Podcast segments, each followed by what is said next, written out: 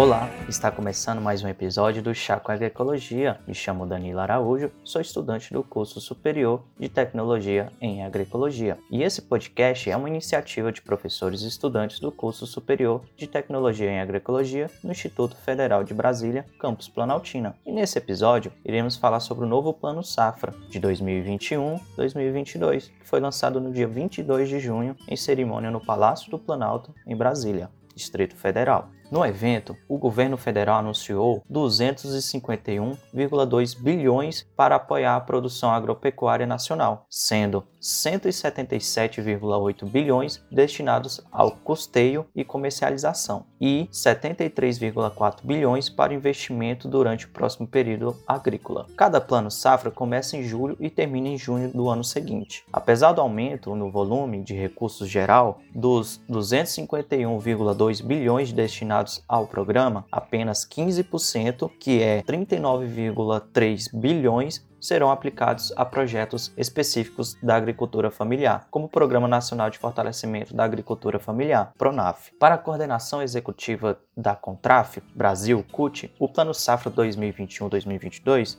é insatisfatório e não atende à maioria dos agricultores familiares. Este programa que tem um importante papel no estímulo à economia rural e na geração de emprego e renda para a população rural. Está sendo instaurado sem nenhum diálogo com a sociedade e principalmente sem o envolvimento dos povos do campo, das águas e das florestas tem a fala da coordenadora da CPORG do Espírito Santo, que ela fala o seguinte: assistência técnica é escassa, não existe em quantidade suficiente nem no estado nem nos municípios. O Pronaf Agroecologia não existe mais, não existe orçamento específico para agricultura orgânica e agroecologia, nem federal e nem estadual. Então, eu venho aqui chamar o estudante William Jefferson para falar sobre esse novo plano safra. William, se apresente ao público e fala um pouquinho sobre esse novo plano safra. Olá, meu nome é William Jefferson, estudante de agroecologia, cursando o quinto semestre. Sou estagiário aqui na CPJ, na coordenação de parques e jardins da UNB. Então, falar do plano safra é falar das oportunidades que o povo do campo tem de acessar Plano Safra desse ano mostra uma grande importância aí, destinando recurso tanto para a criação do Plano Safra sistemas agroflorestais, como também para projetos ecológicos, né, como criações de fossa de evapotranspiração, biodigestores. Eu vejo que nesse Plano Safra é uma grande oportunidade de atuação para o agroecólogo. Porém, essas especificações ficaram a desejar. Interessante que com políticas públicas a gente possa fortalecer a assistência técnica rural de qualidade com a presença do agroecólogo, porque a partir do momento que a gente tem a presença do agroecólogo para fazer o desenvolvimento territorial da propriedade rural, a gente consegue implementar planos ecológicos, sistemas agroflorestais, sistemas orgânicos e até mesmo tecnologias sociais que sejam de baixo custo para o agricultor. A partir do momento que o agricultor não tem acesso e não tem informação do que implementar, é muito mais difícil de conseguir ter acesso ao plano safra. É muito interessante a gente parar para observar que o plano safra, quando a gente fala do plano safra, sempre vem na cabeça é agronegócio, grandes monoculturas. Porém, a gente tem que estar atento que o plano safra tem subcategorias que dividem é, essas questões tanto para produção de grande porte como para produção de pequeno porte. Então eu vejo que a assistência técnica rural ela tem um grande apoio com o plano safra, mas falta um pouco mais de decisões tanto pelos povos do campo, pelos agricultores familiares, pelos pescadores, pelos quilombolas, de ter um plano mais acessível a essas comunidades, né? Então a partir do momento que a gente tem toda uma burocracia para poder alcançar o plano safra, a gente acaba não conseguindo ter esse acesso por falta de ideias e por falta de assistência técnica de qualidade, né? Vejo que é muito importante a gente estar tá elaborando e estar tá, assim buscando esses recursos, porque esse recurso pode sim mudar a vida dos pequenos agricultores. A partir do momento que tem um grande incentivo, já é comprovado que a propriedade tem um desenvolvimento melhor e até mesmo o produto tem uma qualidade diferenciada. Então eu vejo que o plano safra ele tem sim sua importância, mas que ele deveria ser mais acessível. Eu, como morador da reforma agrária, vejo algumas pequenas dificuldades da falta de ATR em alguns acampamentos da reforma agrária e até mesmo em assentamentos que estão começando. Então vejo que é necessária uma política pública onde a gente possa contratar mais agroecólogos e fazer mais consultorias técnicas com bases ecológicas. Muito boa sua fala, William. Então agora a gente precisa precisa estar tá conversando com quem entende mesmo do assunto, quem está mais por dentro. Vamos chamar agora os entrevistados? O que, que você acha, William? Boa, Danilo. Acredito que esse episódio de hoje traga vários convidados que tenham muito a contribuir com esse podcast. São pessoas que estão atuando na área, que têm um grande compromisso e que eu vejo que o bate-papo vai ser muito bom, muito produtivo. E é isso mesmo. Então vamos bater essa prosa aí, vamos conversar com os entrevistados, que vai levar muita informação para os agricultores, para os estudantes, para os agricólogos e para todos os ouvintes. Atirei minha semente na terra onde tudo dá. Chuva veio de repente, carregou, levou pro mar. Quando as águas foram embora, plantei sonhos no chão. Mas demora minha gente ter na horta um verde puro. Vou dar fruto bem maduro no pomar. Vou chamar agora o nosso primeiro entrevistado, que é o Guadanin. Guadanin, o senhor poderia se apresentar para nós? Eu sou o João Luiz Guadaim, eu sou engenheiro agrônomo, trabalho hoje no Instituto Conexões Sustentáveis, Conexos, e há anos já tem muito trabalho aí feito na área do crédito rural. A preocupação principal que nós temos no Instituto Conexos é com os extrativistas, com os produtores que produzem sistemas agroflorestais, é, produzem sistemas orgânicos ou agroecológicos, especialmente das regiões norte e nordeste. Temos feito um esforço muito grande na região centro-oeste agora mesmo estamos estudando a cadeia do Baru aqui da região, junto com a WWF e outros parceiros. Contamos muito com uh, os novos profissionais que estão sendo formados, particularmente os do Instituto Federal, porque nós necessitamos de pessoas jovens que tenham gosto, vontade, disposição e uma boa formação, como vocês todos têm. Então, uh, contamos muito que a nova realidade do campo seja feita por pessoas que sairão do Instituto Federal de Educação de Brasília.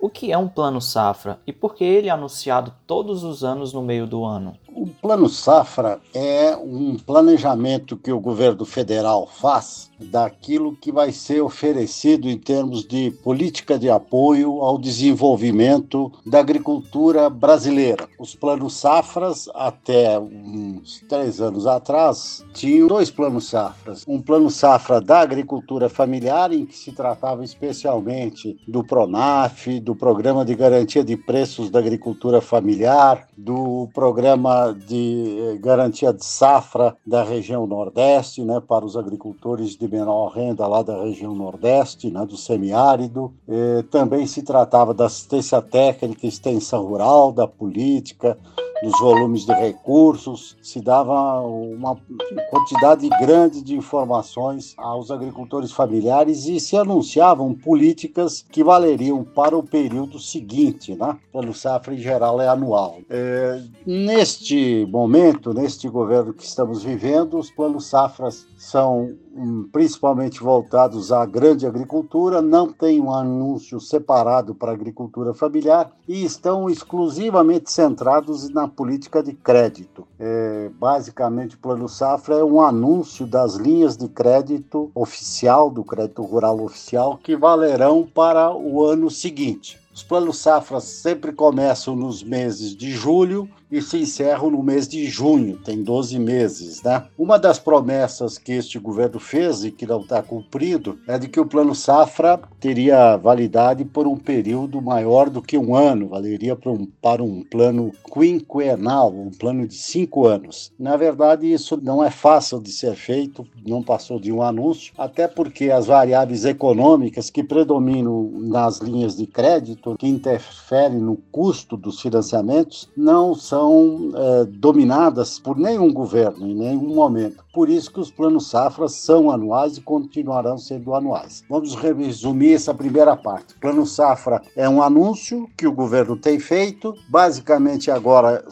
quase que exclusivamente em cima de crédito rural, há algum recheio, uma pequena informação sobre seguro rural também, quase nada sobre extensão rural, nada se fala sobre a pesquisa, nada se fala sobre garantia de preço. Isso que é o plano safra atualmente. É um anúncio das linhas linhas de crédito rural. Outra informação importante que me parece que a gente precisa salientar, né, um pouco eu já falei das taxas de juro, dos limites, né, é de que a declaração de aptidão ao Pronaf continua válida e que deve ser eh, implementado ao longo do ano, essa é uma promessa antiga do governo, o cadastro da agricultura familiar, o CAF, que está em fase de elaboração e muito provavelmente antes do final do ano talvez seja iniciada a sua implantação. É, não conhecemos os detalhes ainda da operação, de como vai ser feito, de qual é a obrigatoriedade do agricultor transformar a declaração de aptidão ao Pronaf, a DAP, né, em CAF, e isso deverá ser anunciado ao longo do ano. Né? Essa é outra novidade que vai acontecer provavelmente em outubro, novembro ou dezembro. Essa data eu acho que nem o governo sabe ainda. Mas ao invés de termos a DAP, teremos muito provavelmente implantados neste ano de 2021 o CAF, o Cadastro da Agricultura Familiar. E você poderia nos informar quais foram as novidades desse Plano Safra 2021-2022? As principais novidades do Plano Safra 21-22 são, primeiro, uma elevação na taxa de juro de todas as linhas de crédito. O Pronaf, é, que tinha taxas de juro para o extrativismo, a agricultura familiar que produz alimentos de consumo interno, sistemas agroflorestais, o pessoal que se dedica e trabalha em comunidades tradicionais, né?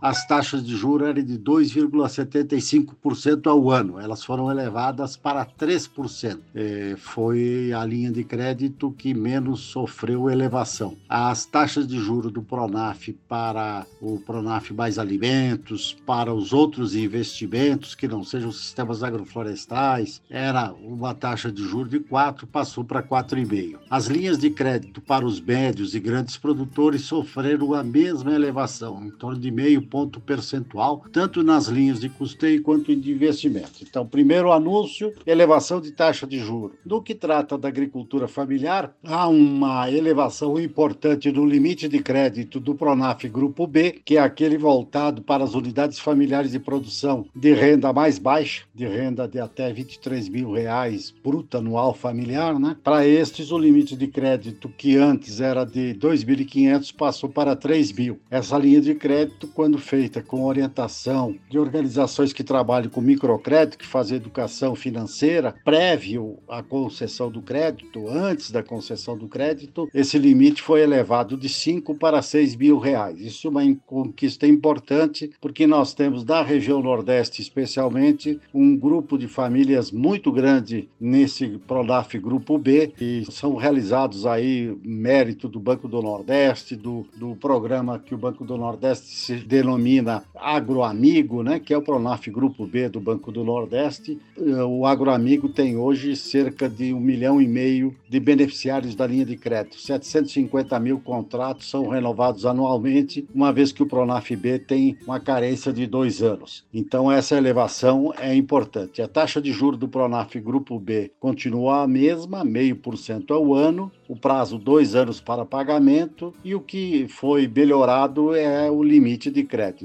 2.500 para 3 e de 5 para 6 mil reais. A outra novidade é um apoio aos sistemas agroflorestais que foram incluídos também na linha do Pronaf Bioeconomia. Essa é uma medida importante porque nesta linha as taxas de juros são de 3% e os limites de crédito foram ampliados. Antes o limite para sistemas agroflorestais era de 60 mil, agora passaram para o limite máximo das linhas de investimento do Pronaf. Então é uma conquista interessante. Afora isso, há que se dizer que o volume de recursos para assistência técnica e extensão rural ficou muito diminuta. Né? A assistência técnica e extensão rural já contou com 600 milhões de reais no orçamento para apoio às organizações governamentais e não governamentais que fazem assistência técnica no Brasil. E agora, nesse plano safra, o orçamento prevê apenas 80 milhões de reais. Então, para a agricultura familiar, os anúncios não são muito grandes. Para a grande agricultura,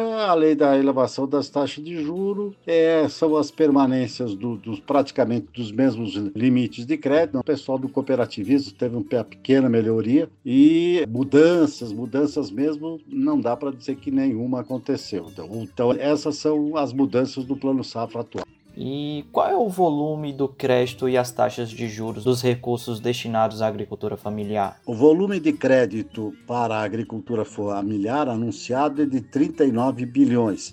É um crescimento importante, um crescimento de 19%. É, há uma outra novidade, é de que é, as linhas de Pronaf Habitação para a construção de casas novas no meio rural ou reforma das atuais, né? melhoria, reforma, ampliação das casas, é, é uma linha que permanece e que tem uma taxa de juro de 4,5%. Né? Então isso também é uma, dá para dizer que é uma conquista porque a linha de crédito é um sucesso, beneficia muitas unidades familiares de produção que têm a condição, a capacidade e a necessidade de tomar crédito para a reforma e ou construção de habitação no meio rural. Isto é um fator importante e é uma conquista recente dos movimentos sociais que sempre pelejaram por essa mudança e que agora está implementada efetivamente. Para a gente finalizar aqui, Guarani, como está o acesso da agroecologia e das demais linhas verdes nesse atual plano safra? As linhas de crédito destinadas à agroecologia, aos sistemas agroflorestais, ao extrativismo, é, têm baixa adesão, infelizmente, no Brasil. É, são várias as razões.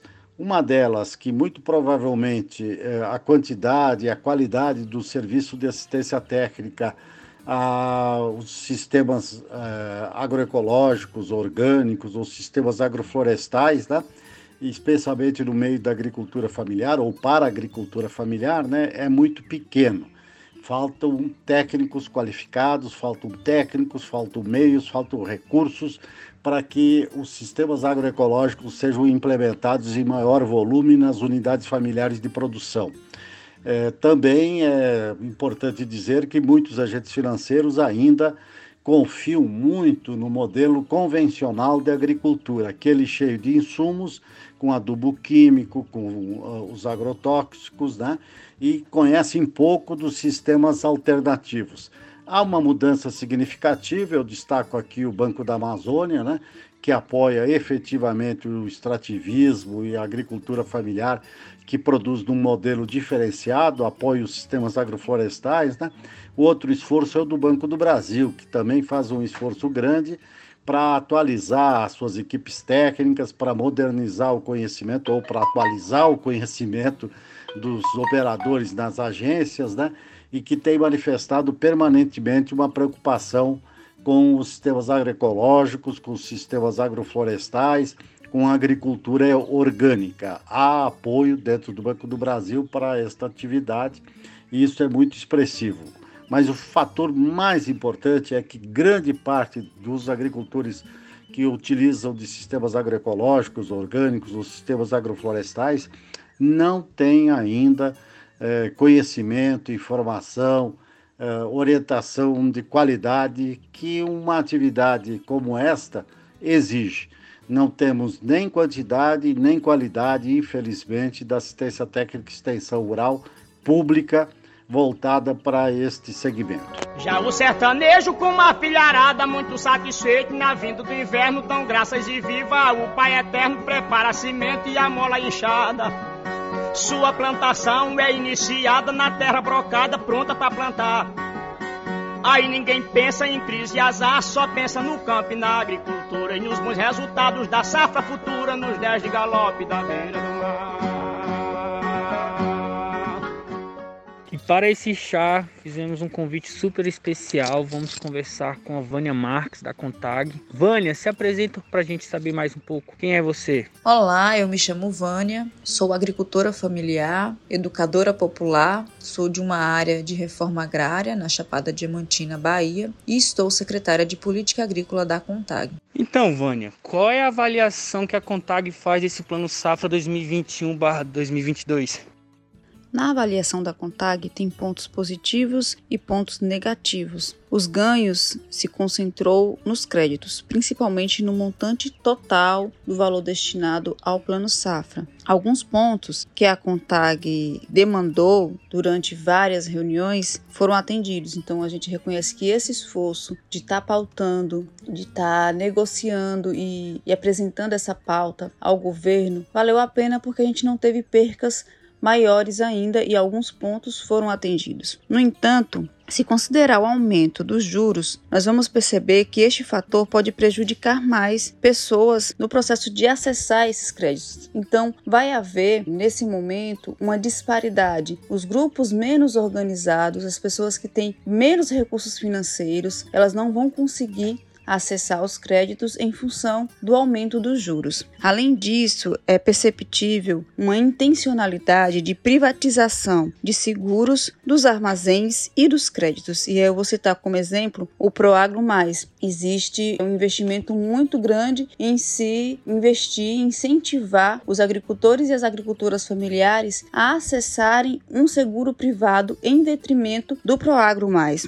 Eu vou citar apenas esse exemplo para perceber o quanto que existe essa intencionalidade de avançar no processo de privatização, tirando a responsabilidade do Estado nesse processo. Além disso, que a gente pode considerar pontos problemáticos, é linhas específicas como mulher, semiárido, agroecologia, não houve alterações, não houve ganhos, não houve mudanças para essas linhas. Também não houve nada sinalizado sobre o PAA, que é o Programa de Aquisição de Alimentos, um importante instrumento no processo de comercialização de mercados institucionais. Também não houve sinalização sobre o segundo safra e o até a gente percebe que também há um movimento de desvalorização do serviço de assistência técnica e extensão rural, investindo em um serviço digitalizado. Então, a gente avalia que existem sim pontos positivos, muito do nosso esforço em estar tá demandando, em estar tá articulando, em estar tá, é, realizando realizando essas reuniões para que a gente não houvesse maiores percas, então a gente ou, houve alguns ganhos mínimos, mas houve e isso é graças a essa luta nossa de estar tá buscando esses créditos, buscando essas negociações, mas por outro lado, no atual cenário que a gente está, a gente percebe que outros pontos que são cruciais, que são fundamentais para a estruturação e o fortalecimento da agricultura familiar, não houve avanços. Vânia, você poderia contar para gente como foi a participação da CONTAG e das demais organizações da agricultura familiar na elaboração desse plano safra? A CONTAG, juntamente com as suas federações filiadas, construíram a pauta, levando em consideração as demandas dos estados, as diferenças territoriais do nosso país e a diversidade da agricultura familiar. A partir dessa construção coletiva, foram realizadas as reuniões com o MAPA. Nas reuniões que articulamos, só houve a participação da CONTAG e das FETAG CONTAGs pertencentes ao sistema da CONTAG. Então, o que a gente tem de resultado do plano Safra não traz na íntegra todas as demandas que a gente apresentou ao mapa, que alguns pontos foram atendidos, outros pontos sequer aparecem como resultado dessa negociação ao plano Safra. A gente também quer saber qual é o volume de recursos que o mapa destinou para apoiar o serviço de assistência técnica e extensão rural. O valor anunciado foi de 31 milhões, que na nossa avaliação é insuficiente para poder atender todo o nosso país. Uma grande novidade também é a assistência técnica virtual. O que é e como será essa assistência virtual que o mapa anunciou? Será que isso vai funcionar, Vânia? A assistência técnica e extensão rural, digital e a residência agrária foi anunciado como grande diferencial desse plano safra, como um grande feito, o que na nossa visão apresenta graves problemas. Não foi detalhado, não houve detalhes sobre o funcionamento dessa assistência técnica digital. Não sabemos como que serão as contratações, quantas unidades familiares serão atendidas. Então não houve um maior detalhamento de como que funcionaria essa assistência técnica digital e esse atendimento via a residência agrária. Então a gente vê isso como um, problema. Além disso, nós sabemos que no campo brasileiro a gente tem uma diversidade muito grande territorial, mas a maioria das famílias elas não têm acesso à tecnologia da comunicação, à internet, banda larga. Não tem esse acesso a uma internet que dê conta de ter uma assistência técnica. Muitas famílias, principalmente as famílias mais fragilizadas, que têm um poder aquisitivo menor, elas não vão ter condição de receber essa assistência técnica e, consequentemente, não vão conseguir acessar ao crédito, porque um dos pilares fundamentais para acessar o crédito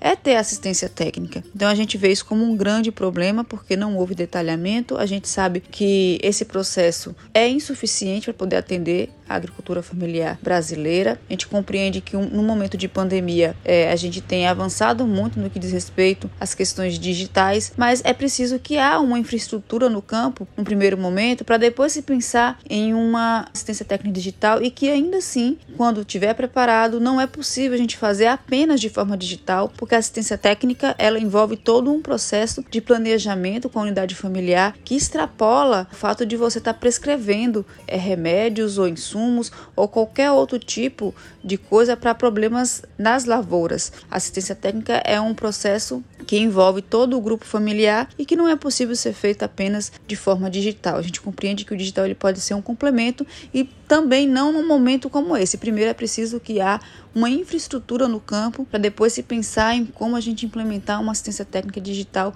que dê conta de atender todas as demandas da agricultura familiar. E para fechar com as perguntas, Vânia, a gente queria saber quais os maiores desafios para a agricultura familiar na atualidade e como o governo federal se posiciona frente a esses desafios. Na atualidade, nós temos muitos desafios para a agricultura familiar, que vai desde o acesso à terra por meio de uma reforma agrária popular e perpassa pela garantia de investimento para a produção, organização, comercialização desses produtos. É, então, é urgente e necessário, nesse sentido, o fomento de agroindústrias no campo. Também é necessário o fortalecimento de cooperativas e terra para que as pessoas possam produzir. Eu poderia citar uma lista de desafios, né? como por exemplo a transição agroecológica também é um desafio, mas eu vou focar em um problema que vem aos poucos desterritorializando agricultores e agricultoras familiares, que é o avanço do capitalismo no campo, o avanço do agronegócio para a produção de commodities. E com isso vem crescendo todas as mazelas, né, como a pobreza, a vulnerabilidade, um processo de esvaziamento do campo, tendo o campo apenas como lugar de trabalho, não mais como lugar de vida, como a gente defende, que tem que ter é, políticas públicas, que tem que ter acesso à saúde, à educação,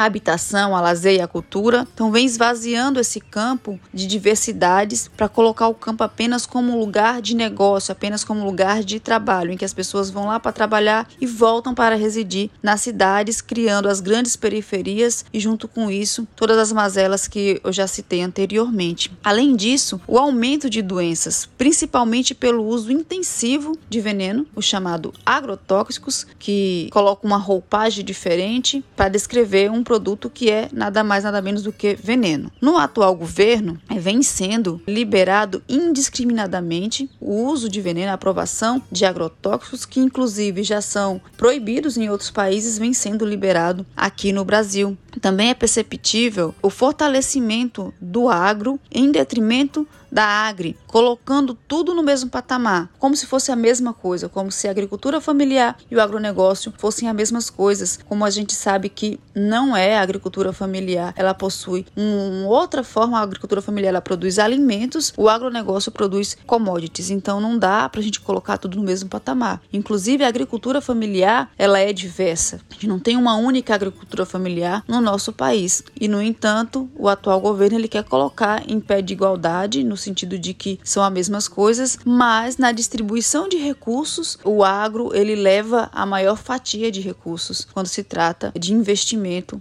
para o campo. Então a gente precisa entender que não é a mesma coisa e que é preciso muito para poder fortalecer a agricultura familiar. E estruturar uma agricultura familiar que é quem alimenta cerca de 70% dos alimentos consumidos internamente no nosso país vem da agricultura familiar. E não há um reconhecimento por parte do governo em relação a isso, porque não adianta apenas falar, porque é isso foi dito, o reconhecimento da agricultura familiar, mas em termos de ação é preciso que isso fique mais claro, com mais investimento, com mais recursos, com incentivo incentivos para uma produção agroecológica, com incentivos para agroindustrialização, com incentivo com acesso à terra por meio de uma reforma agrária séria, popular, que dê acesso às pessoas a produzir e viver no campo.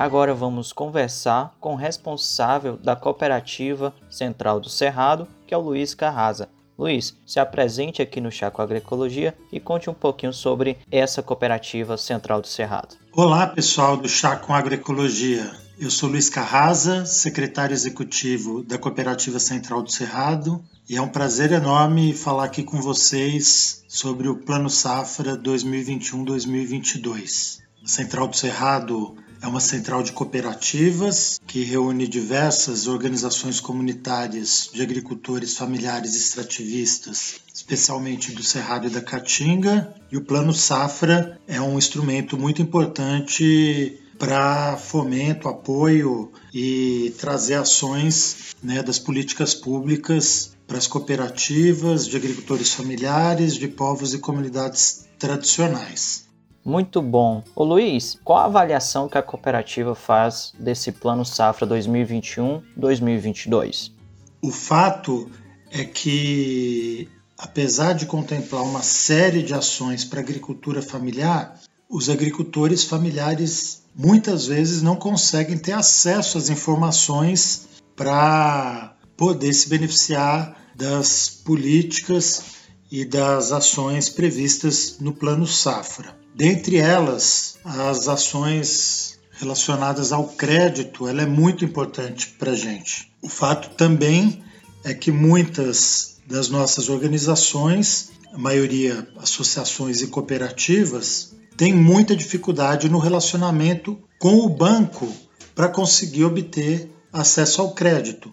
Então, por mais que esteja previsto volumes e linhas de crédito para agroecologia, para o agroextrativismo, para o cooperativismo, no geral é muito difícil as cooperativas e associações conseguirem o acesso ao Pronaf muito em função é, de preconceitos e de uma série de, de dificuldades burocráticas impostas pelas instituições financeiras. E agora, Luiz, fala um pouquinho quais as inovações são necessárias na política agrícola para atender aos agroextrativistas. Dentre as ações que a Central do Cerrado realiza, especialmente com os produtos né, do extrativismo sustentável vindo do Cerrado e da Caatinga, a gente tem uma necessidade muito grande de apoio e fomento nas ações relacionadas aos produtos da sociobiodiversidade. Então,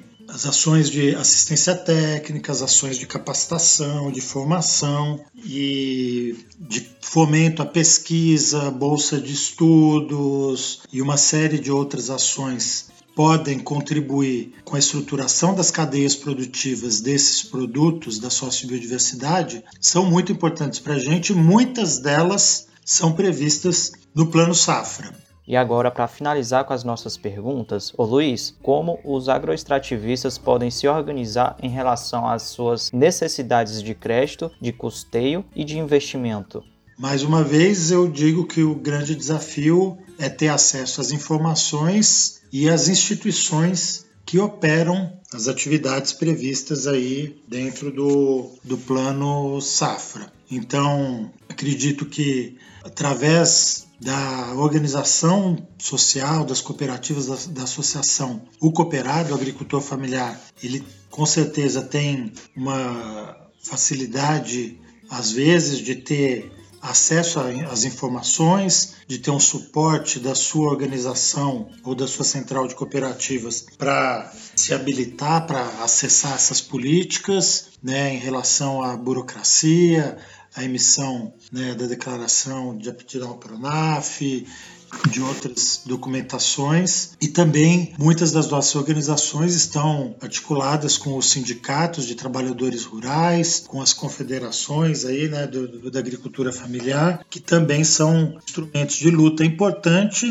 e também de acesso à informação. Então a chave para a gente em relação ao acesso ao plano safra e as políticas agrícolas no Brasil, ela começa pela democratização do acesso à informação, à organização social para fazer a luta e também para poder incidir sobre essas políticas que estejam cada vez mais alinhadas e adequadas à realidade do agricultor familiar, do extrativista, dos povos e das comunidades tradicionais. Muito grato pelo convite, foi um prazer falar com o Chá com Agroecologia. Um abraço a todos e ficamos à disposição para outras oportunidades.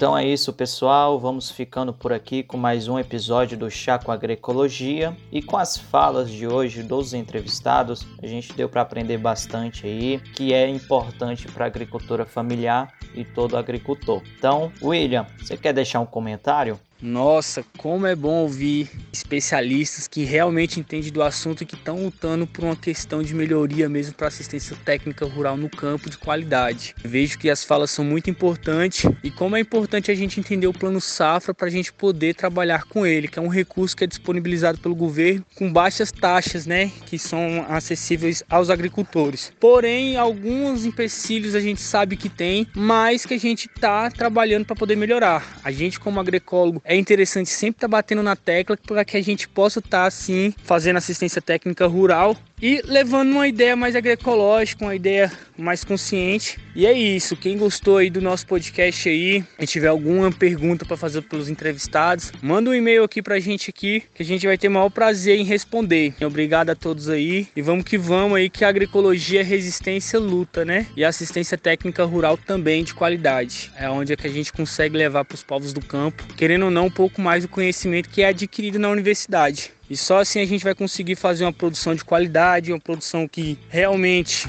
cumpra as reais necessidades de quem está produzindo e que possa sim gerar renda e autonomia aos pequenos agricultores e povos do campo. Muito bem lembrado, William. O nosso e-mail é o chacoagricologia@gmail.com e toda sexta-feira temos um episódio novo às 17 horas aqui para você tomar um chá, tomar um cafezinho e se deliciar com todas as informações. Até mais. Tchau, tchau.